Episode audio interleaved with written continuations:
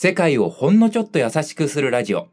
このポッドキャストは、どうしたらもっと優しい世界になるだろう。そんな視点から、ニューヨークの国際機関で働く大久保の頭の中を、日本のメディア業界で働く大橋が紐解く番組です。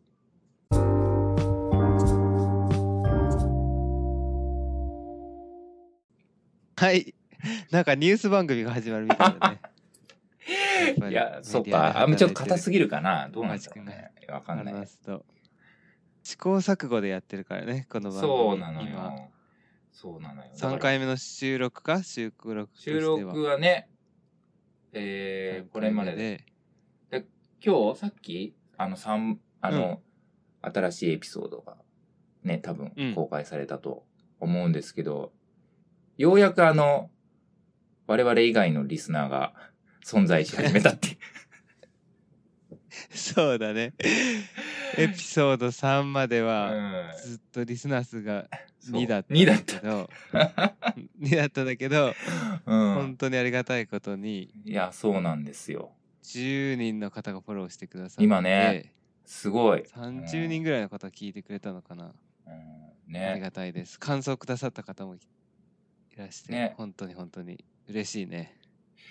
やっぱりだからなんか、こう、いや、これもわかんないっていうかやってみないと、その、うん。本当にさ、ただ、こう収録して、こう番組公開するだけだと、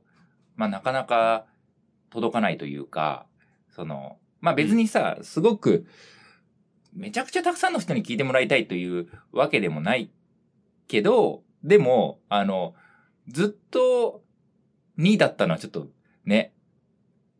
あって感じだったよね。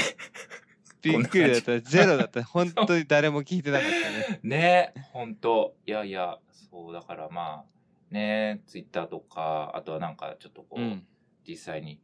ちょっとね、声、なんか知り合った人とか、なんかちょっとわかんないけど、そういう経由で、だんだん、やっぱり広がっていくもんなのかなというのをちょっとやりながら体感してますけど。確かにね、うん、そうだね。これからじわじわじわじわ。広がってくれるといいなと。うんはい。いや、そんで、だから今日はね、あの、大久保くんにまた聞きたいなと思っているのが、あの、まあ、大久保くん、大学院を、まあ、留学したじゃない？アメリカでね、うんハーバードの。で、ちょっうんとその話聞きたいなと思って、っていうのは、あの、まあ、最近日本でちょっと話題になったのが、あの、26歳の市長が誕生したといううニューん。スで、兵庫県の芦屋市の市長で、その、高島さんっていうね、方が、うんうん。ああの、灘、中灘校で、東大でハーバード行ってみたいなうん。ところ、やっぱすごくその、経歴が、まあ注目されて、で、かつ26歳でっていうこと。を、なんかすごくニュースになったんだけど、ね大久保くんも、ね、まあ、あの、学部と大学院でちょっと違うとは思うけど、まあ、ハーバードね、行ってたうん。っていうのもあるし、まあ、あとなんかその高島さんがテレビのインタビューとかで答えてた時に、その、テレビのインタビューじゃないかな、なんかあの、自分で発信してる、その、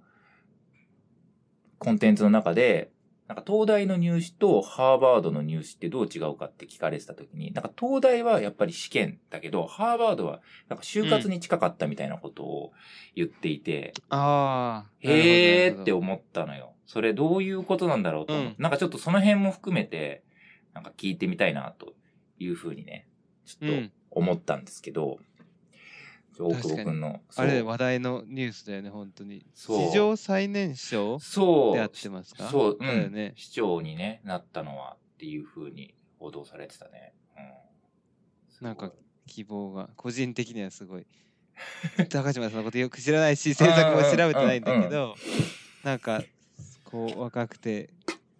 やる気があって、うん、あの、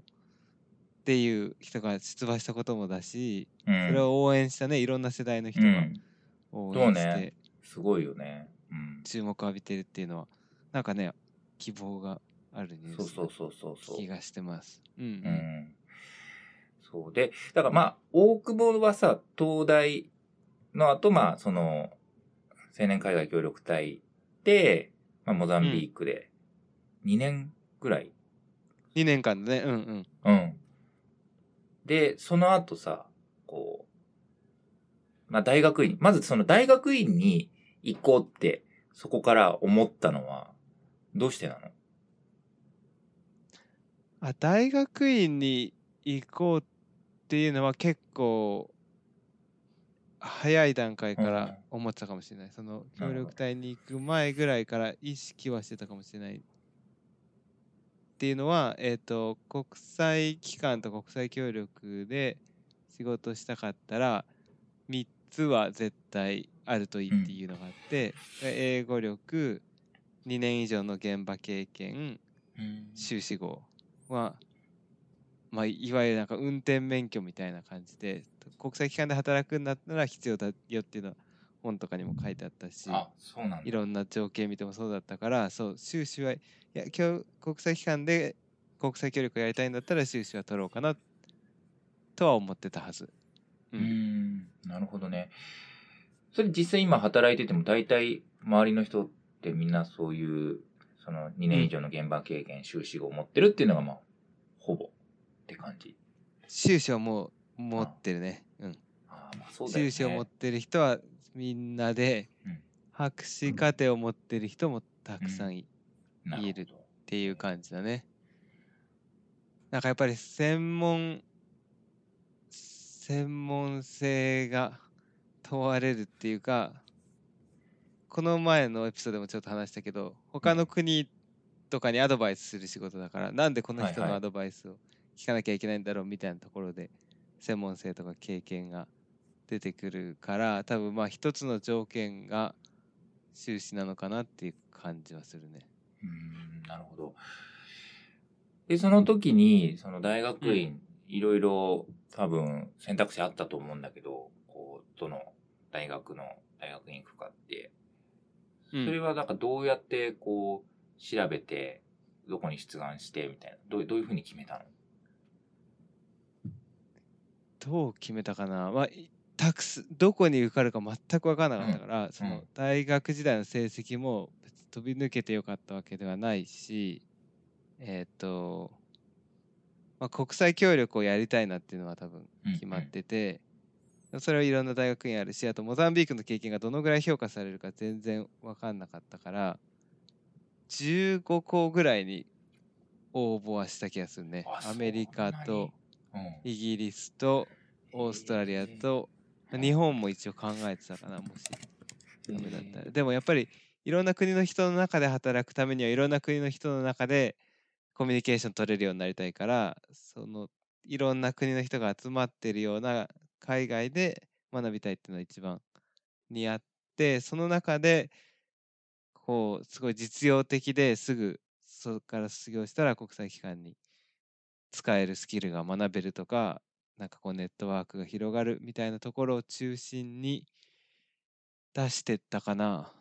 うん。うーん。ハーバードはどうしてその中に入ってきたの？ハーバードはあのケネディスクールっていう、うんうん。えっと政教教政策大学院。だけども、うん。とにかく政策に関してどういう政策を作るかとかどういう政治家を育てるかとかこうもうそこに特化した大学院があってその政策院の中でアメリカの政策をずっとやってる専攻もあったしあの国際協力をやってる専攻もあってそこはあの経済学とかこう政策をすごい学びつつでも博士までいかないで2年でこう実務者を育てるみたいな感じだったからそこはすごい共感したのかな。うんなんかねどっちかだったんだよねすごいあんまり経済とか政策の理論はやらないですごいめちゃくちゃ実務タイプですっていうのはちょっとあの経済やってたからもったいないなと思ってたしなんか一方ですごい経済とか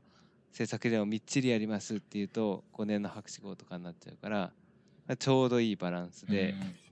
しかも2年2年以上は多分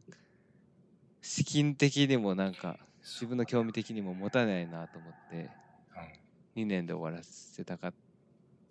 たっていうのもあるかなこれね俺多分高校生の時にうんうんこのプログラム、ハーバードのホームページ行って、へえ。こホーム、あの、見てんだよね。すごい。ホームページそうなんだ。でこう高校生は早すぎるかもしれないけど、大学1、2年ぐらいかな。なんかその、まだまだ全然応募するとか、そういうの考える前の段階で、あ、これめちゃ、めちゃくちゃやりたいなって思って、で、そこのハーバードに入るためにも、やっぱり途上国で働いたことがある人が、さらに学び直しに来るところって書いてあったから、あ、じゃあこれモザンビーク行けば応募しやすくなるじゃんと思って、モザンビークに行く前からもう少なくとも見てた気がするんだよね。当時はまさか、とてもとても入れるとは思ってなかったけど、あこんな感じのプログラムがあるのすごいいいなって、なるほど、なるほど。見てすごいワクワクし、ワクワクしたね。ワクワワクワク。内容にね。なんかさ、ワクワクしないじゃん。あんまうん大学院のホームページとかに、こういう教授がいます、こういう授業があります。うんうん。こうやって応募してくださいみたいな結構淡白な大学院のホームページが多かったんだけど。このハーバードのやつはこういう人たちを育てたいんですね君がこうならなるほど。ウェルカムみたいなこうジョイナスみたいな感じですごい育てたい人像がめちゃ。ゃはっきりしてたんだよそのなんかこうよくある校訓のなんか明るくて素直で優しい地球市民を育てるとかそういうレベルじゃなくてはあ。実際にこういう機関で働くようなあ。こういう能力を持ったこういう人を育てたいんですみたいなのがあってあそれすごい僕なりたいです素晴らしいね。えかれた。具体的に、そこで学べばどうなるかっていうのが、もうそこ、そう。まあ、僕がやりたいことにまさに合ってたからっていうことですね。そうそうそうそうそれなんかすごい自信持って、うんじゃあこういう人たちを育てますっていう自信が伝わってきて、ワクワクしたからもう何度その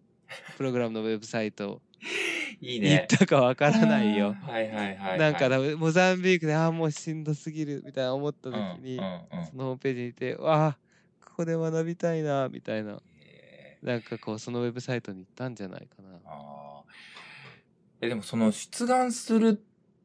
とかって、なんかそのどういうプロセスなの、その海外の大学院に出願して、なんかそのね、さっきのその話じゃないけど、まあ試験じゃなくてとかっていう部分、なんかいろいろ、なんか日本のこう、大学とか大学院に入るのとはちょっとまた違うんだろうなと思うんだけど、どういうプロセス確かに。だったの？就活と近いかもね高島さん言っみたいに、まあ、基本のテストはあるけどそれはもう外注というか。なんか日本でセンター試験みたいな感じで、英語力は英語力を見る試験がまあ TOEFL みたいなやつがうんうんうん。TOEFL かな TOEFL があってで SAT って多分英語と算算数っていうか数学のスキルを見るやつがあって、まあ、それはでもハーバード独自じゃなくてみんな誰でも受けられるうん、やつででしかも何回でも受けられるから TOEFL とか。ああその1回きりじゃなくていいスコアが出るまでみんな受け続けるっていう感じ、でその後にと就活し志望理由書みたいなのを書いてなんでそこに行きたいかとあとエッセイだから3つぐらい質問がああってなんかこうハーバードだったら多分どうしどうやって自分が世界に貢献したいかみたいなのうん。書かされたりとかなんかどういう授業を取りたいかとか書かされたりして、あとは推薦状だね3人の信頼できる人からのへ推薦状と大学の成績表かなはあ。だから試験はないよその90分で「はいうん。あ問題開始」みたいなそう試験はない、あ、なるほどね。うんうんその、なんか、感触で言うと、どの、その要素が、やっぱり大事だな、大事だって思われてるって感じてた？今のエッセイとか推薦状とかいろいろある中で。ねうん。バランスなんだよね多分見てんのは向こうは。そのTOEFL とかは足切りというかうん。もう最低点満たせてたらいいって思ってるよね。で多分推薦状もまあある程度大学の先生とかからこの人はちゃんとしてますっていうのが出てたら OK で大学の成績もあのまあでもさ東大の成績とインドの大学の成績とさフランスの成績と比べらんないじゃん。だからまあ、まあさそこで C ばっかり取ってるとかじゃなくてあ、うんどの基礎的なんていうのコースもあのちゃんと取っててちゃんと成績が取れてるぐらいにしかそれで一番いい人取ってもしょうがないと思うんだよね。なんかそのクラスは80人いる中で20カ国ぐらい多分国の生徒がいてでなるべくこう途上国からも先進国からもいろんなバランスを取りたいと思ってたからその履歴書なんてこの大学出てからとか、まあ、大学の間とかに何に興味があって何をしてきて何をこれからしたいかみたいなのをエッセイで書いてうん。そこのなんかこう熱意とバランスを取ろうとするんじゃないかな。だからやっぱちょっと面白い人みたいなのをいっぱい取ろうとしてて僕の代にいた人はもうインドの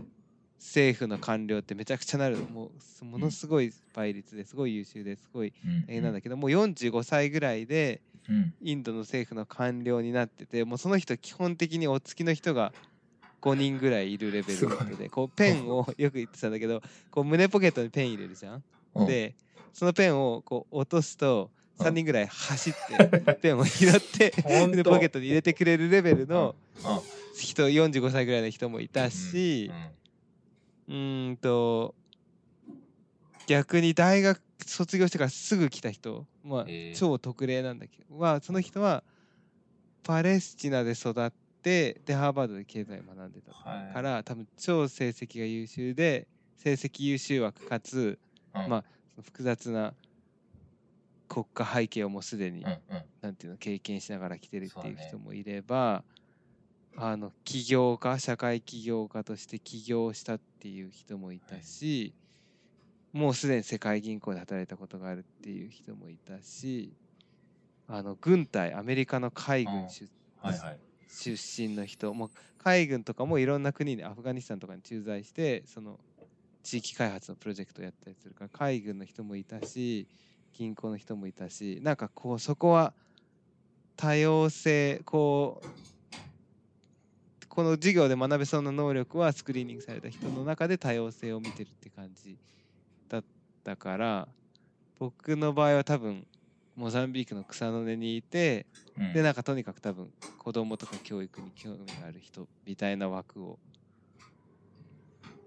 あのたまたま勝ち取れたんじゃないかな。うーん。受かった時どういう気持ちだった？びっくりだよねもう。でもさ受か大体さあのこの時ぐらいに来るなっていうのは分かってるわけ。大体2月中旬だったと思うんだけど、うん。あのいろんな学校から後期が来るっての分かってるから朝起きてメールを開けるのがしんどいんだよねもう。メールが来てるから。でもた確かもうメールのタイトルで「コングラチュレーション」とか書いてあったような気がする。うわうん。タイトル見た瞬間にすごい落ち着いて。いやもうちょっとトム・フリーズで多分。開けられないまだ怖くて。でちょっと なんか水飲んで落ち着いて開けてみたら、うん。あちゃんとアーバードの名前が書いてあるみたいな感うじだっほどねだかな。親に言ったかな多分初めは。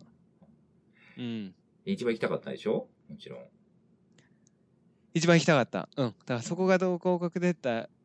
ら他も落ちたり受かったりいくつか出てたんだけどもうあんまり迷わなかったかな。やっぱそれだけ応募する前から熱意があったからね。えで入ってハーバード。実際その80人っていうのがその一学年なの？うそうすんそうね。その国際協力をやってた人は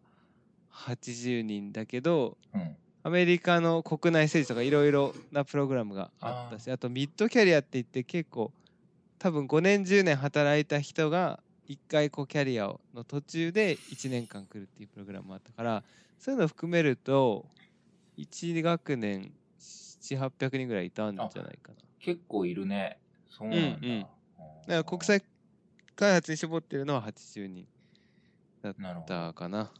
えーその中で言うと、その、大久保ってその時25とか、6とかぐらい、うん。うん。で、なんか、年齢的に言うと、周りと比べてどんな感じなの？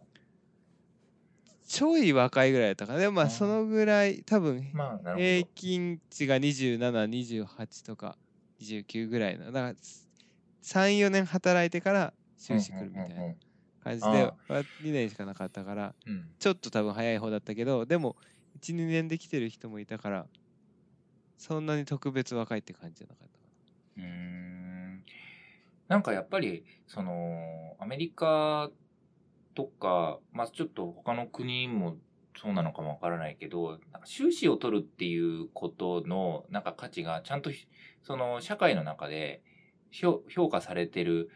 で、しかもその、なんだろう、こう、一回組織に入って、で、収支を取りに行く。で、また、あの、組織に入って働くみたいな、なんかキャリアっていうのが、ちゃんとこう、うー社会の中で、あの、まあ、そういうあり方っていうのが確立されてるような、うん。すごい印象があるんだけど、なかなかこう、日本ってそういう、じゃあ一回会社辞めて大学院行きますっていうのが、そこまでメジャーかというと、まあ正直そうではない気がするし、やっぱりなんかこう、うんうん。まあ、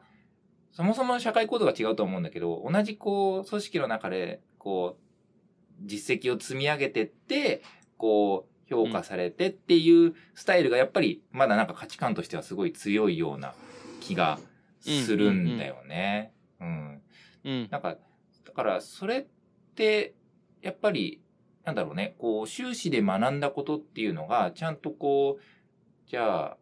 そのアカデミックの世界だけじゃなくて、こう、ビジネスとか、そういういろんな政策を作るとか、そういう部分にちゃんと活かされてるっていうのが、なんか社会の中で共有されてるっていうことなのかな？そうだね。まあ国際協力の分野だとうん。本当にもうそこまでやっぱりやってるひその修士レベルまでやってることが前提みたいな。こう政策の議論だとそうなるから多分もう前提みたいな感じで入ってうん。あアメリカの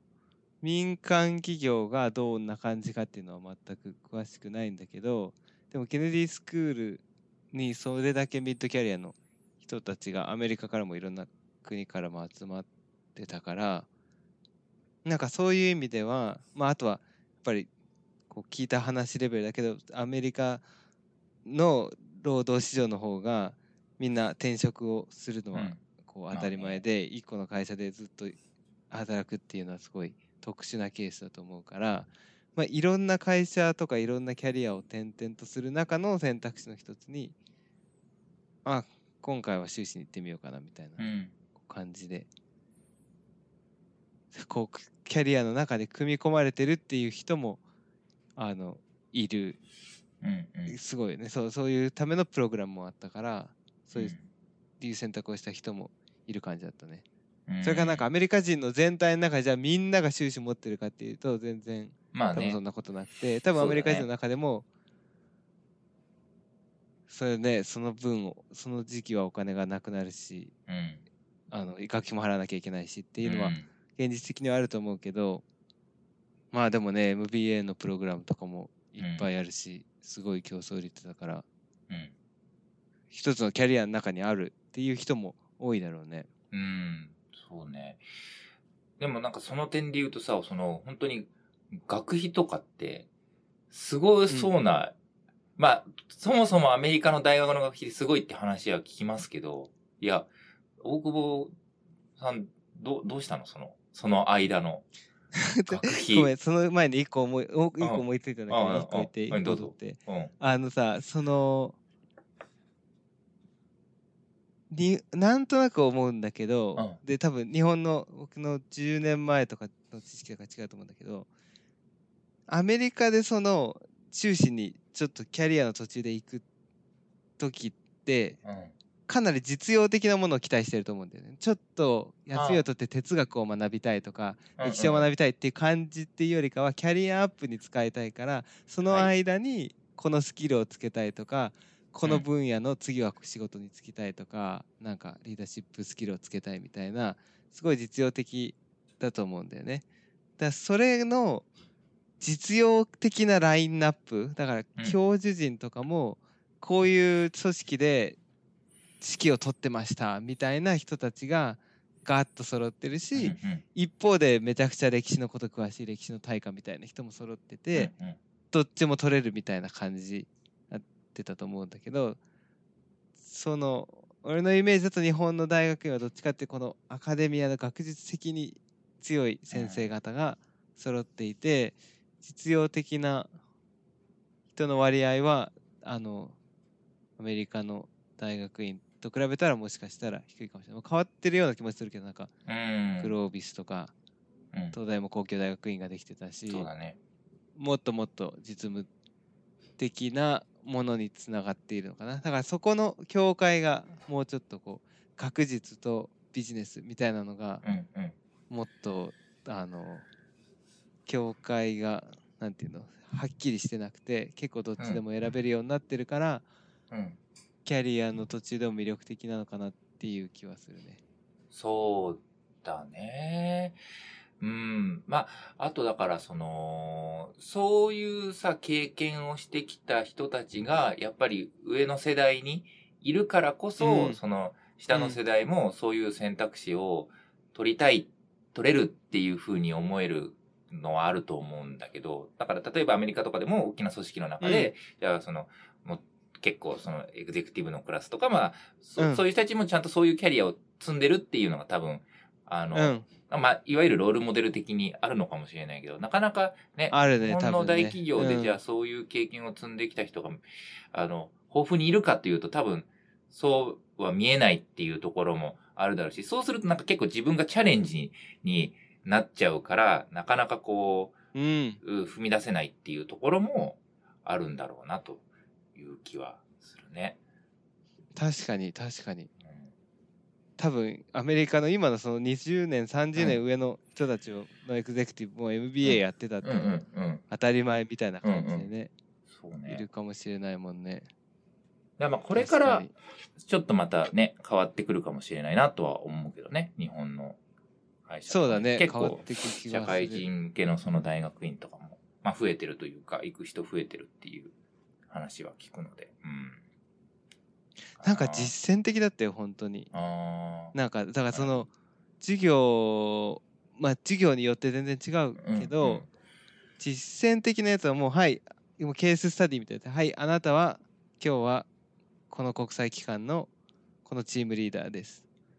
このうん。あなたの視野は今日はえっ、とタンザニアの農村問題を解決します。こういう問題があります、それに対してどういうアドバイスをあなただったらするかあの宿題で書いてきてくださいみたいなので書いてきてみんないいその授業に行ってああ自分はこう思うああ思うみたいなこう議論して、うん。でサプライズゲストでタンザニアの農業大臣がうん。あのこう実はその中に座っていていやー君たちはこういうところはすごい良かったけどここの視点はすごい抜けてるよみたいなはあみたいな感じではい授業終わりですみたいな感じだから。すごい。でみんなそういう仕事したいんだよね多分卒業した後にそのタンザニアの農業大臣のアドバイス。その練習をしてあはの人だったらこうするのかとかこの教授だったらこういうふうに組み立てるのかっていうのを練習するからうん。ありがたいよね今思ったら。今思ったらっていうかなんかそのうん。今はそんなに学べないじゃん。そんなに上司とかも細かくこうしろとか言ってくれないしうん。こう多様たあれほどの多様性の80人がないから自分が知ってる中で最善のことをするしかないけどあ80人いたら80通りのやり方があってあこういうふうにやればいいんだみたいなのを学べる環境だったんだね。っていうのを今更ありがたみに感じました。でもなんかそれはやっぱりこういう人を育てたいっていうのがん。はっきりしてたからそういうふうにカリキュラムを組んでたんだろうなと思って。なるほど。なんかなんだろう。大学院とか大学ってもう多分教授の方々がいてうん。で当然ながらそのなかなかこう簡単に教授の教授の顔ぶれとかこうすぐに変えられるわけじゃないからうん。ふとするとあこの教授がいるからこの授業ですみたいな感じになりがちだと思うんだけどあのなんか逆にいやそうじゃなくてこういう生徒像を育てたいからうん。こういうプログラムを作りますみたいなうのんが。すごいはっきり働いていたなっていうのとあとなんか責任感っていうか自負みたいなとこだと思うけどさジョン・ F・ ケネディの名前を付けた世界ひなんていうのすでもう一番優秀な人を集めたい公共政策の大学院だからやっぱりその入試の時にもあなたはどんな人間になってどう世界に貢献したいんだみたいな聞かれるぐらいだからなんかこううちらはやっぱそういうリーダーを作らなきゃいけないんだみたいな思い意気込み責任感みたいなのは伝わってくるねそのカリキュラムとかプログラムをやってる人にも。しそ、の自分たちはそういう世界最高の政策担当者とか政治家を作る機関なのにそれがあなたのニーズに合ってないとしたらどう改善したらいいかいつでもオフィスに話してきてくださいみたいな感じであのすごいそこを実現するための熱意は。すごい感感じたね。なんか別にハーバードだからってそれいい子言おうと思ってたハーバードだからすごいっていうのはうん。まあなんかある意味マーケティングというかハーバードのマーケティングもあるし多分日本とか海外のメディア的にもその名前を使うと分かりやすいからおハーバードとかまあ東大だとかうんこうなる部分もあってじゃあそれそんなにハーバードのプログラムがそのスタンフォードとかコーネルとかいろんな他の大学と違うかとそこの生徒の質とか教授の質がそれだけ違うかっていうと多分メディアで言われるほどとかハーバードがマーケティングしてるほど大きくはないと思うんだけどうん。まあでもやっぱりいい子あるとしたらその世界でリードするなんかこう自負みたいなうん。なんかその一番いいプログラムをうちらは作る使命があるみたいななんか使命感を感じたのは大きかったかもしれない。うん。なんかやっぱその使命感を大学も持ってるし、やっぱりそれだけのプログラムが用意されてるからこそ、自分も、まあ、頑張ろうというか、そういった、うん。その、目指すべき、まあ、なんか人間像みたいなところに、ん、こう、なるための努力をここでしたいみたいな、そういう気持ちになるのかな。そうだね。なんかまあ信頼してたね。なんかこの過去の先輩たちも活躍してるしこの教授陣もすごいことやってた人たちだからここに一生懸命ついていけば